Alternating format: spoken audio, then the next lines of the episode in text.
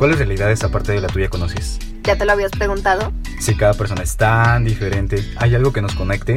Problemas similares con realidades distintas. Hola, yo soy Elizabeth Landa. Y yo Luis Jiménez. Y, esto, es Realidades Alternas un espacio que surge de la amistad por el gusto de conversar de las realidades del día a día, de las cosas que observamos, vivencias e intereses personales, con el fin de conocernos y conocer mejor a los demás, para coexistir con realidades más informadas. A través de cada episodio compartiremos opiniones desde nuestro enfoque personal y profesional sobre lo que conocemos como realidad. Ven, te invitamos a que seas parte de nuestra conversación. Bienvenidos a Realidades Alternas. Existen muchas realidades. Cuéntanos, la tuya.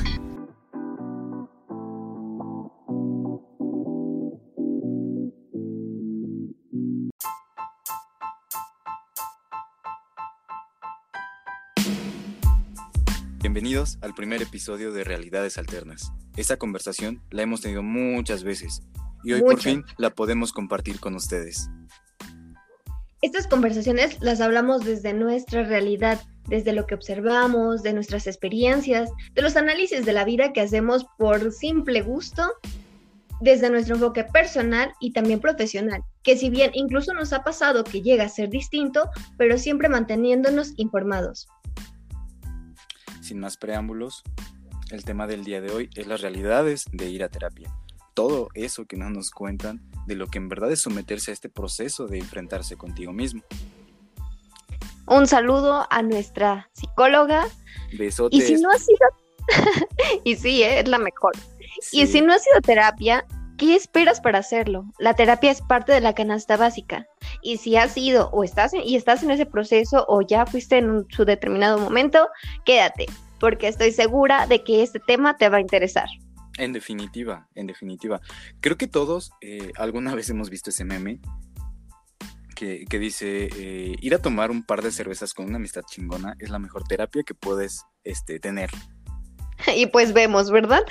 Y yo mm, la verdad es que está súper bien eh, buscar, y es normal buscar amigos, amistades cuando estás pasando por algún momento difícil o quieres ir a hablar con él o ella. Te la pasas muy bien, te desahogas y sales, pero no es terapia porque la terapia es un proceso y ni el amigo, ni el papá, ni la mamá, ni la pareja van a reemplazar el papel del psicólogo.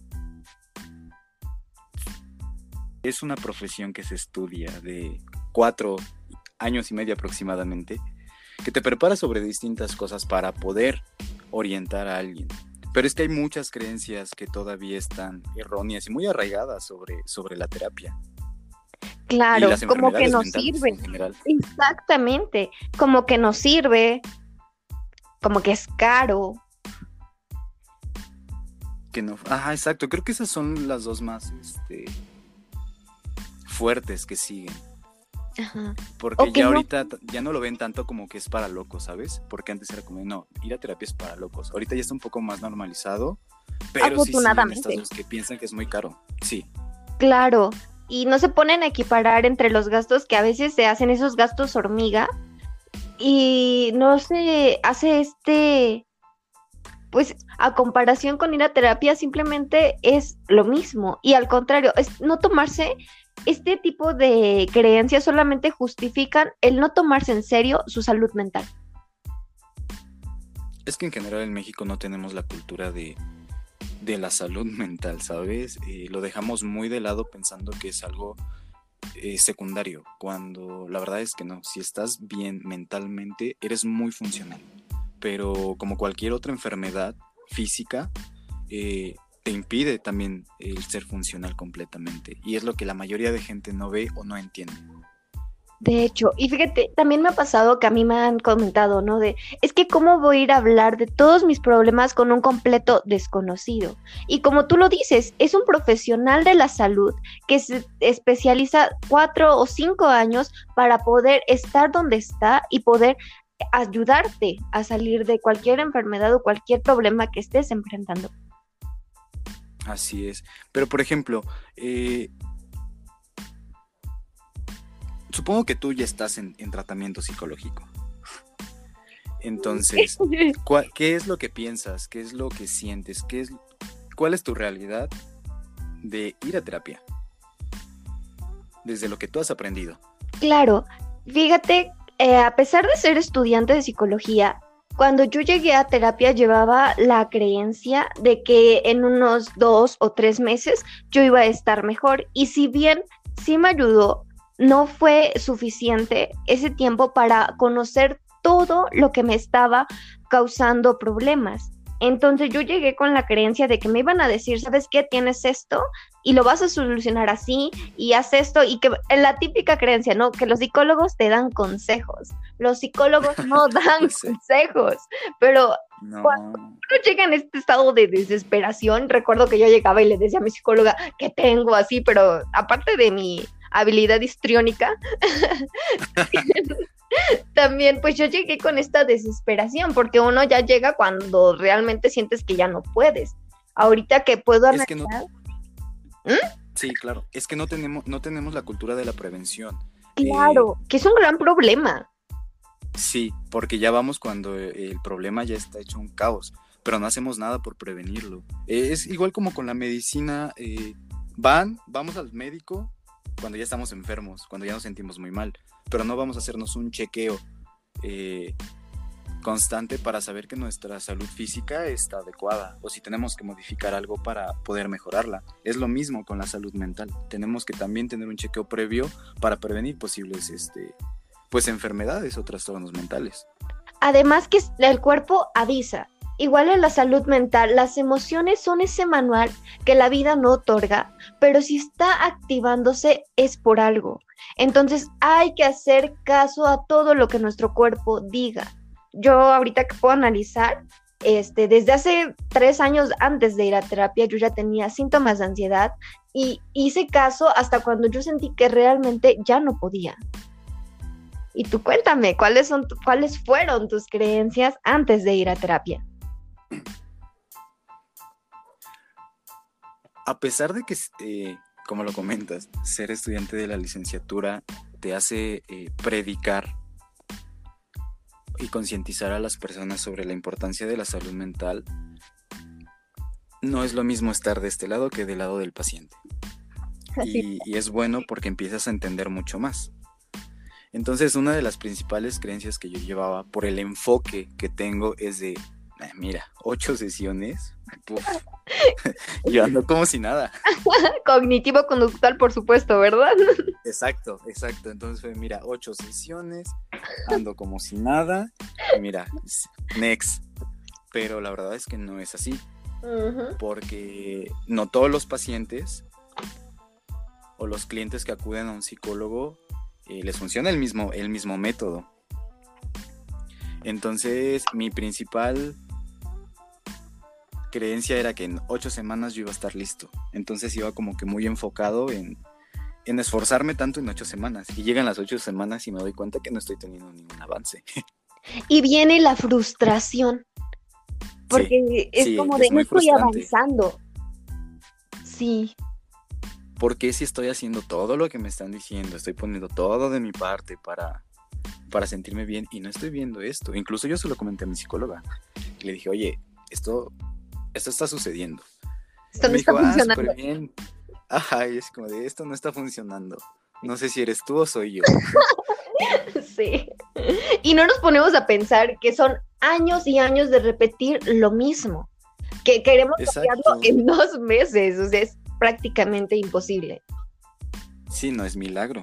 No, pues no, es que a veces creemos que es una receta mágica. O sea, vemos a los psicólogos como de sí, o sea, ellos tienen la respuesta.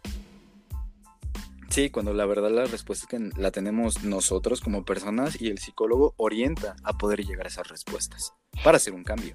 Y algo muy importante que mencionas es este que no todos los pacientes le queda el mismo método. Creo que es muy, importante aclarar que cada psicólogo trabaja de diferente forma. Así que si hay personas que han, han ido con un psicólogo y no les ha funcionado, no, este, no pasa nada. Busca otro psicólogo, pero siempre busca ayuda porque los psicólogos trabajan de diversas formas. Entonces, yo creo que los psicólogos son como los medicamentos, no a todos nos, nos queda el mismo. Exacto, no. No todos eh, pueden trabajar las mismas cosas, porque también son personas, no olvidemos eso, que tienen problemas, que tienen una vida, eh, que tienen traumas también. Entonces, hay, que idealizar. hay, limitantes, hay limitantes para todos. Entonces, si no te funcionó la primera vez, busca, sigue en este proceso de conocerte y ayudarte para sentirte mejor. Sí, porque el psicólogo no es como la religión, o sea, psicólogo es un profesional y si no te sirve uno, busca otro, pero el chiste es tomarte en serio tu salud mental. Así es, y ni modo. sí, es que es tan complicado confrontarse a uno mismo que los entiendo. Como tú dices, o sea, este, predicar el hecho de, ay, sí, es que la terapia es maravillosa y así, pero todo cuando no ha sido es externo, es súper superficial. Pero cuando te tomas ese proceso, ya no lo, ya se habla desde la experiencia y realmente yo le he dicho a mi psicóloga, ella me cura el alma, suena muy platónico, pero realmente así se siente. Esos cambios así se sienten, aunque no siempre te sientes curada del alma, la verdad, porque la realidad de ir a terapia es que es un proceso, que no va a ser lineal, que va a tener altas, que va a tener bajas. Doloroso. Bastante doloroso, o sea... Sí, doloroso en, ocasiones y esto es algo que, no te dicen. No. La mayoría de veces, pero es que si no es así, tal vez no puedes entender porque te, te duele aceptar y afrontar lo que es tu realidad, lo que estás pasando y lo que tal vez eres. Y asumir responsabilidades, porque usualmente es como, en mi caso era de este, de buscar culpables externamente, pero cuando me paro enfrente y digo, oye, probablemente, o no probablemente, muchas de las responsabilidades, ya no culpas, algo que aprendí sumamente, que se me quedó muy arraigado, es el no asumas culpas, asume responsabilidades. Ya no importa lo que te hayan hecho, importa lo que estás haciendo tú. Exacto, porque es muy fácil culparnos a nosotros mismos aún más. Mm, bastante. Entonces, eh, llegar a terapia y enfrentarte y a, aceptar la parte de responsabilidad que te toca de la situación que estés pasando es dura. Pero después de que sufres por aceptarlo, comienza este proceso de perdonarte a ti mismo y cuando llegas a hacerlo, la verdad es que es como liberarte. Eh, sí, es sumamente liberador el conocimiento es poder, hay un meme de eso, ¿no? Pero realmente lo es. Cuando, hasta tú y yo lo decimos, ¿no? Cada que hacemos insight sobre algo y nos cae el 20, decimos, la aceptación es el primer paso. O sea, sea positivo o sea negativo, la aceptación es el primer paso. Sí, lo que aceptas se transforma completamente. Claro. Entonces, si aceptas lo bueno o lo malo, si es malo, lo trabajas y lo mejoras. Y si es bueno, lo potencializas. Efectivamente. También. Es una de las tantas ventajas que hay de la terapia. Ajá, y también. Algo muy importante que aprendí de la realidad de ir a terapia es esta palabra, estas dos palabras, entre el querer y el poder. Muchas veces yo decía, no puedo soltar tal cosa, no puedo, no puedo, hasta que un día me paré y me dije, neta, no puedes o no quieres. A veces nos aferramos tanto a eso, aunque nos haga daño, que es, decimos es que no podemos, pero lo que realmente que, es que no queremos. Y eso también puede ser una limitante para no ir a terapia. Sí, es que todos tenemos esta, esta represión natural a la terapia. Eh, ¿Por qué? Porque estamos acostumbrados a crecer en una educación donde desde pequeños nos reprimen hablar de sentimientos o emociones. Entonces, es normal, normalizamos el quedarnos callados, normalizamos el no hablar, el no expresarnos. Cuesta el enfrentarte y contarle algo tan íntimo a otra persona.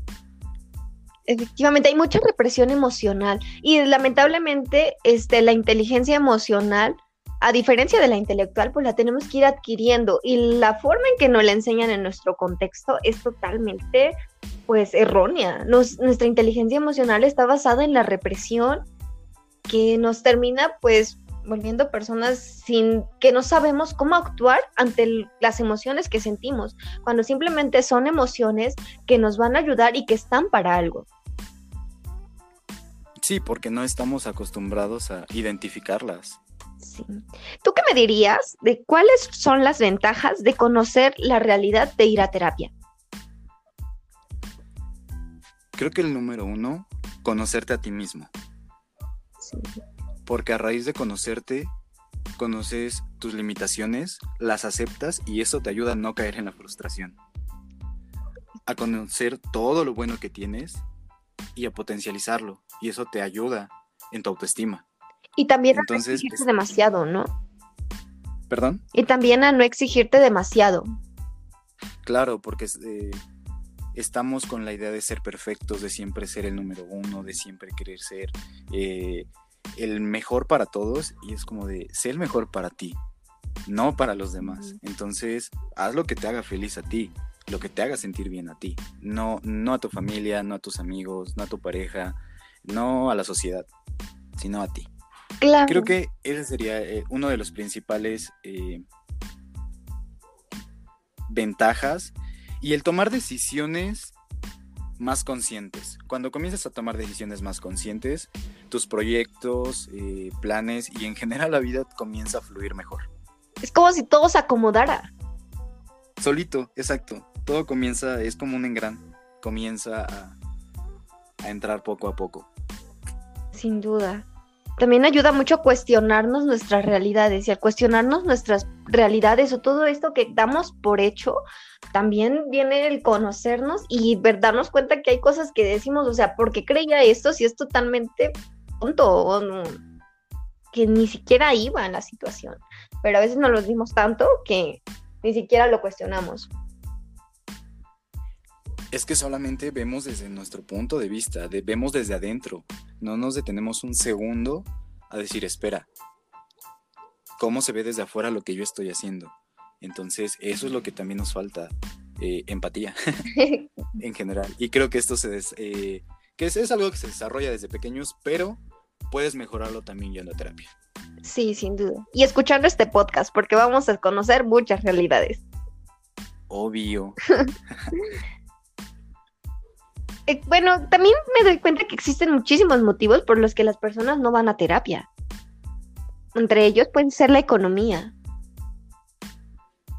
Es que estemos, estamos conscientes que, pues, hashtag pandemia. Uy, sí. O sea, la economía está cabrona en todos lados y para todos. Pero, eh, si, si no tienes trabajo en este momento, no te vamos a exigir esa terapia ahora, porque sabemos que, cuesta. Pero hay personas que sí tienen un trabajo, que cada semana, cada quincena reciben un sueldo y tienen estos gastos hormigas que mencionábamos al principio. Que si te pones a hacer cuentas detenidamente, ¿cuánto gastas al día? Y eso multiplícalo por siete, que es la semana.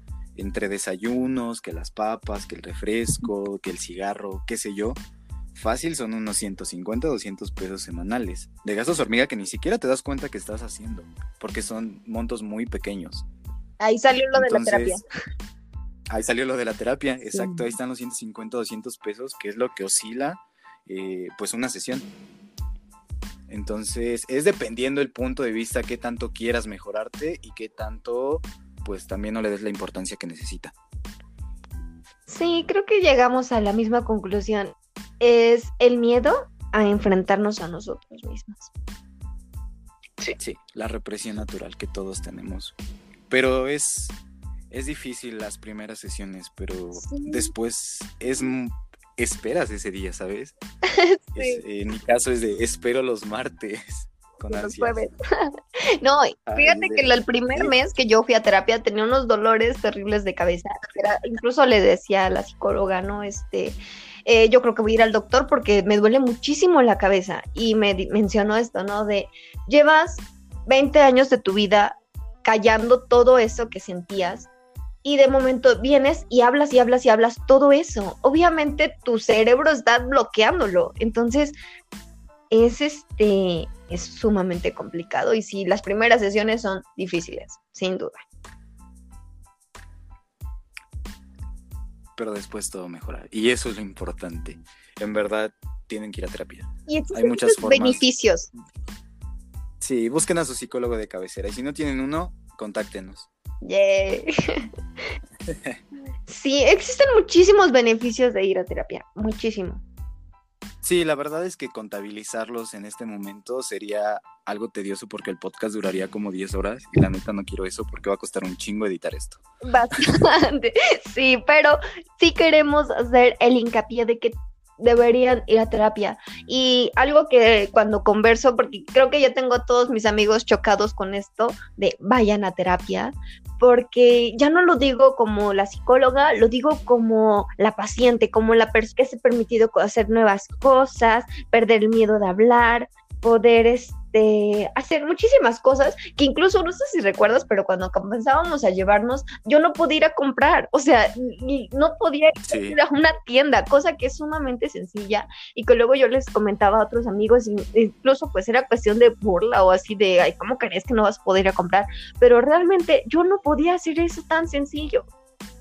Entonces, Sí, es que hay cosas muy que para la, para la mayoría de personas son muy comunes, son muy fáciles, pero no se pueden a pensar que para una parte de la población o la mayoría, tal vez, que la disimulen o se esfuercen de más por lograrlo y se aplaude porque es un esfuerzo que están haciendo muy cabrón. Sin duda. Por tratar de, de parecer normales. Leí una frase que decía que lo peor de una enfermedad mental es actuar como si no la tuvieras. Por este miedo al rechazo, a la burla, a, la minimización de tus sentimientos, porque eso es lo que hacen, minimizan lo que estás sintiendo. De hecho, no hay esta validación porque consideran esto signo de debilidad cuando realmente pues simplemente es una enfermedad, una enfermedad psicológica. Eh, hace poco escuchaba a un psicólogo, Chris Núñez, muy bueno por cierto, que decía, el tener depresión es como tener unas gafas de sol. Te permite ver todo, pero más oscuro. Yo le he añado ansiedad, porque tener estas dos juntas, uy, Dios mío, es terrible. Entonces, realmente es eso. Puedes ver todo, pero todo es catastrófico.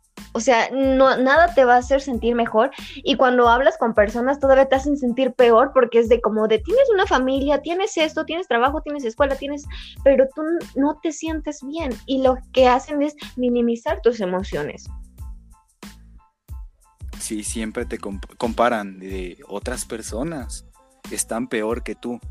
Sí, otras personas, pero yo no soy otras personas. Esto es lo que yo estoy sintiendo, este es mi dolor, esta es mi emoción. Entonces, también, de, ya, por favor, dejen de comparar. Sí, y de Cuando escuchen a una persona, no hagan eso. No. Ni le digan échale ganas, por favor, por favor. Porque realmente la persona con ansiedad, depresión o cualquier otra enfermedad mental le está echando un chingo de ganas. Levantarte diario, con todas estas emociones disruptivas, sin, motivación, realmente es tan, tan cansado. Estas, em, estas enfermedades son muy, muy cansadas. Y luego te dicen, ¿de qué estás cansada si no haces nada? O sea, estoy cargando un montón de emociones que me están acabando el alma y me dices que no hago nada. O sea, estas personas son unas chingonas, le echan ganas día con día.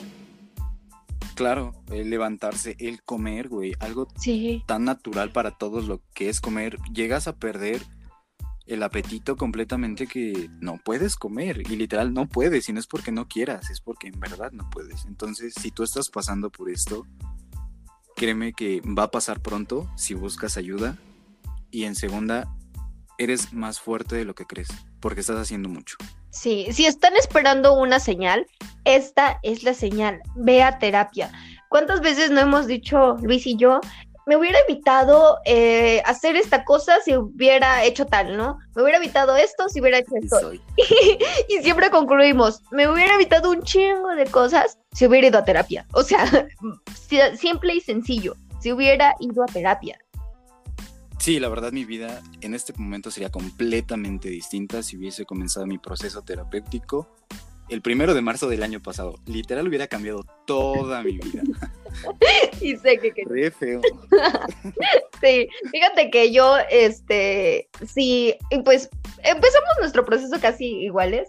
Entonces, pero si yo, eh, mi Eli de ahorita, fuera a visitar a la Eli de hace un año y me dijera, ¿sabes qué? Dentro de un año vas a andar así, vas a andar chingón, te vas a sentir bien, vas a sentir que vas a poder con todo, vas a tener un chingo de metas. Me hubiera dado primero un pinche ataque de ansiedad porque hubiera dicho, no, yo no puedo con eso, ¿no? Y ni me, ni me lo hubiera creído, porque realmente yo no me sentía con todas esas capacidades, porque todo lo tenía nublado. Pero ir a terapia te quita esos, esa venda de los ojos, te abre y te hace, te muestra la maravillosa persona que vive en ti. Así es, así que amigos, neta, no lo piensen, ni crean que lo hacemos por, por marketing ni nada de eso. Eh, todo lo que decimos estamos hablando desde las personas que hablan desde la experiencia de ir a terapia. Y porque queremos que se sientan igual de bien que nosotros, se lo recomendamos. Espero que hayan disfrutado de este episodio tanto como lo hemos hecho nosotros, que hayamos logrado eh, sembrar esa semillita para que ustedes busquen apoyo si están pasando por una situación similar o si se están sintiendo mal. No está mal sentirse mal, lo malo es no buscar ayuda. Para culminar el capítulo de hoy, los dejamos con un fragmento del poema Cuando me aprendí a amar. No debemos tener miedo de cuestionarnos. Hasta los planetas chocan y del caos nacen las estrellas. Charles Chaplin. Los invitamos a escucharnos cada viernes, ya que estaremos subiendo contenido y conociendo más realidades. Síganos en nuestra página de Facebook, nos encuentran como Realidades Alternas, donde podrán darnos su realidad sobre el tema de independización versus emancipación. ¿Tú ya te independizaste? Esto fue Realidades Alternas. Hay muchas realidades. Nuestro objetivo es que tú te cuestiones la tuya. Hasta la próxima. Bye. Bye.